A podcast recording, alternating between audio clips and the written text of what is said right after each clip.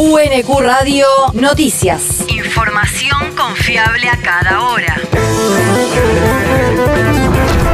El clima. El Servicio Meteorológico Nacional indica que hoy se espera una máxima de 27 grados, con cielo parcial a algo nublado.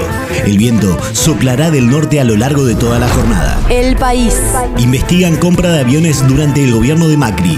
El Ministerio de Defensa realiza una auditoría sobre la operación de compra en 2017 de cinco aviones Super Etendard por 12 millones y medio de euros a Francia, que supuestamente reforzarían la capacidad aérea de la Armada para cubrir la seguridad durante el encuentro del G20 que se hizo en Buenos Aires en 2018. La investigación se abrió luego de que los aviones adquiridos en desuso y con el fin de conseguir los repuestos para ponerlos a volar nunca lo hicieron, puesto que esos insumos no se consiguieron y las naves quedaron estacionadas y sin destino. Además, en su momento, esa situación fue observada por la propia Armada al informar que los repuestos eran difíciles o imposibles de conseguir, sumado a que a pesar del objetivo de la compra, las naves llegaron en mayo de 2019, seis meses después del encuentro internacional. La región. Mesa Judicial Bonaerense. Concluyen las indagatorias a exfuncionarios de la AFI. El juez federal de La Plata, Ernesto Kreplak, le tomará esta semana declaración indagatoria a los dos últimos exfuncionarios de la Agencia Federal de Inteligencia que participaron de la reunión en la sede porteña del Banco Provincia en 2017, en la que se planificó el impulso de causas judiciales a dirigentes sindicales. Los citados en esta oportunidad son el exdirector de Asuntos Jurídicos del organismo, Juan Sebastián de Estéfano, quien deberá concurrir mañana, y el exdirector de Contrainteligencia, Diego Dalmau Pereira, que deberá hacerlo el jueves. El territorio. Provincia llamó a licitación para terminar 300 viviendas en Verazategui.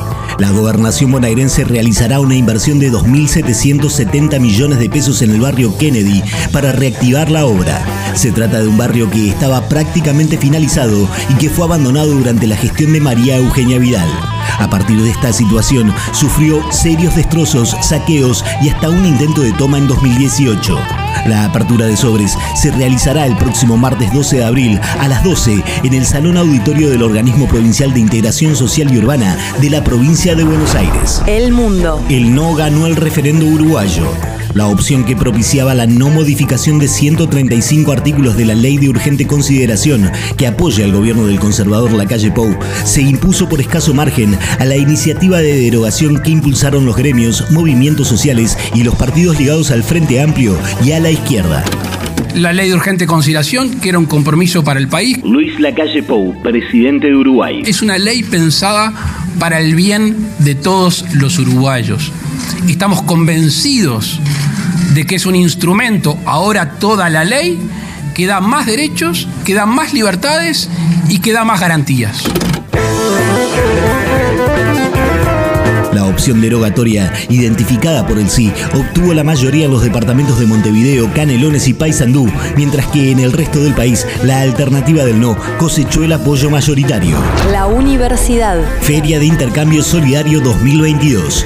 La Escuela Secundaria de Educación Técnica de la Universidad Nacional de Quilmes está recolectando útiles escolares y ropa de abrigo en buen estado para la Feria de Intercambio Solidario que se realizará el próximo 23 de abril.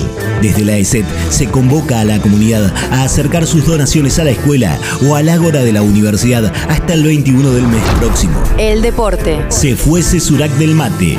Por motivos que aún no se dieron a conocer, Guillermo Cesurac dejó la conducción técnica de Argentino de Quilmes. La información se dio a conocer anoche a través de la cuenta de Twitter del club, en paralelo a la publicación de una despedida en Instagram por parte del DT. La campaña del mate en la B Metro, si bien regular, no es mala, ya que perdió su primer partido ante Cañuelas por 1 a 0 durante el fin de semana, luego de seis fechas, en donde el criollo obtuvo cuatro empates y un triunfo.